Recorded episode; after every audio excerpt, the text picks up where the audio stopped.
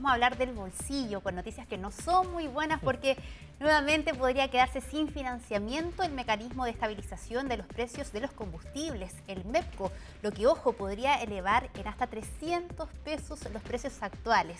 Andrea Pino nos entrega los detalles y ojalá algo de esperanza respecto a esta información. ¿Cómo estás, Andrea? Buenos días.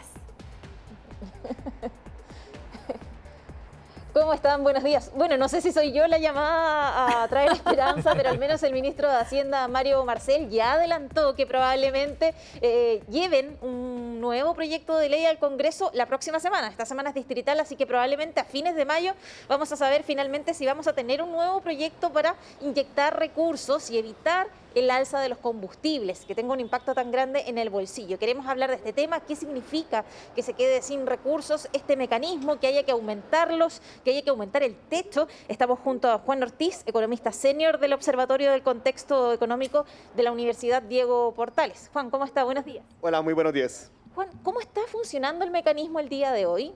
Por qué se acaban los recursos, qué significa que se acaben y, por qué necesitamos en definitiva un nuevo proyecto de ley, inyectar nuevos recursos y dice el ministro aumentar probablemente el techo. También lo dicen otros expertos, pasar de los 1.500 a los 2.500 eh, millones de dólares. Bueno, primero que todo el MEPCO funciona como un mecanismo de suavizamiento del precio de los combustibles de consumo vehicular. Esto funciona a través de un, componente variable que fija el Ministerio de Hacienda semana a semana, de tal forma que permite que la variación semanal sea a los sumos 6,8 pesos por litro. Y eso ha venido operando prácticamente con subsidios desde el año 2021 y durante todo el año 2022.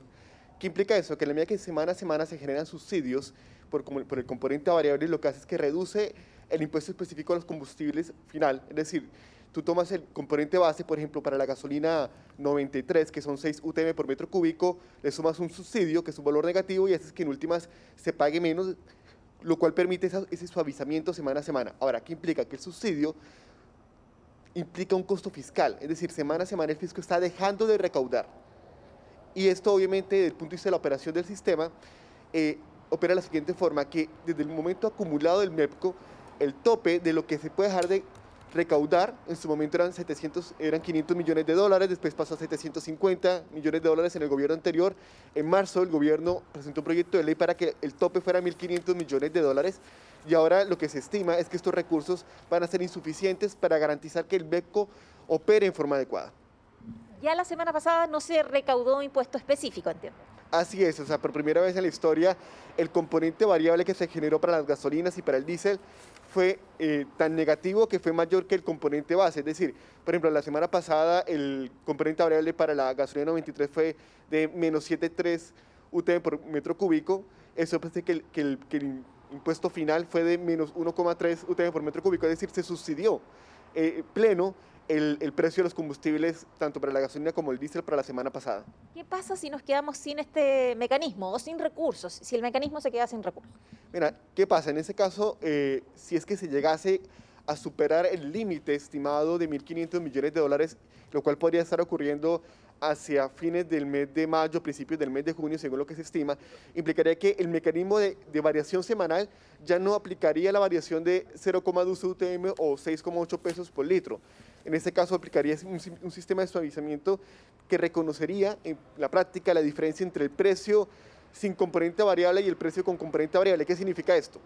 Que hoy por hoy los precios internacionales, si no operase el MEPCO, por alguna razón no operase, serían aproximadamente 450 pesos más alto de lo que es el día de hoy. Entonces el MEPCO te permite suavizar esa diferencia.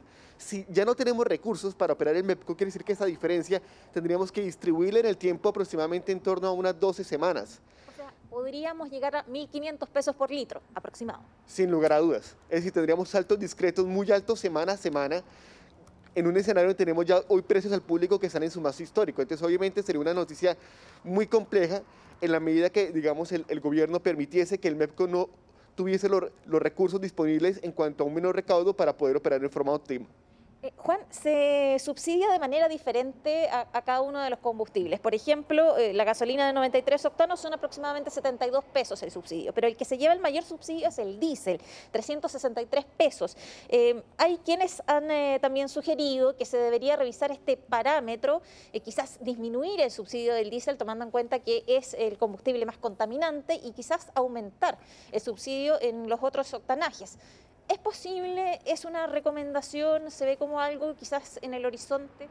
Pero aquí hay dos aspectos. El primer aspecto es que hoy por hoy, como opera el, el, MEPCO y la ley, te dice que la variación semanal de los precios, tanto del diésel como de las gasolinas, son 0,2 UTM por metro cúbico. Eso es lo que te permite la variación y por lo tanto, evidentemente, en este escenario implicaría un cambio para, para, para esa dinámica semanal. Ahora, lo que considero en este caso es que realmente, obviamente, hoy estamos estudiando mucho más el diésel, es porque el, comp el componente base es de 1,5 UTM por metro cúbico, para las gasolinas son 6. Por lo tanto, realmente este tema, como yo lo veo, es más en la visión del gobierno en cuanto a la reforma tributaria. El gobierno y la reforma tributaria, ellos exponen como un objetivo incrementar el, el, el impuesto específico a los combustibles a 7 UTM por, eh, digamos, eh, por, metro cúbico en promedio. Y en último lo que están diciendo es que hoy por hoy el impuesto base para el diésel es muy bajo. Es 1,5 versus 6 para, para las gasolinas. Por lo tanto, el camino en ese caso sería hacer una reforma tributaria que el gobierno va a presentar en el mes de junio, de tal forma que en ese momento se revise estructuralmente la carga tributaria de los combustibles. No, no hacer un, un proceso de parche de cambiar de forma transitoria una ley, solamente por una coyuntura particular. Hoy tenemos una coyuntura particular compleja en el mercado, pero esto no va a ser permanente en el tiempo. Esto va a terminar en algún momento determinado. Lo importante acá es que se, vea y analice una reforma tributaria de tal forma que se, se, pregunte cuál es el nivel óptimo del impuesto al diésel, porque hoy por hoy realmente, y lo que muestran estudios internacionales, es que el impuesto al diésel en Chile es bajo relativamente respecto a las gasolinas y teniendo en cuenta más un elemento, que es un, que es un combustible mucho más contaminante. Bien, interesante la discusión que se va a dar. Muchas gracias. Juan Ortiz, economista senior del Observatorio del Contexto Económico UDP, para abordar este tema. El ministro ya tiene al menos comprometido un proyecto de ley que sería enviado a fines de mayo, al regreso de la semana distrital. Vamos a ver qué ocurre con eso y, si se plantean en definitiva también todos estos temas que abordábamos junto a Juan. Esperemos eh, que haya más recursos en definitiva para este mecanismo, estabilizar los precios de los combustibles en un momento también tan sensible para la economía. Andrea Pino, muchísimas gracias por, eh, por el contacto y también, por supuesto, a Juan por todos los antecedentes.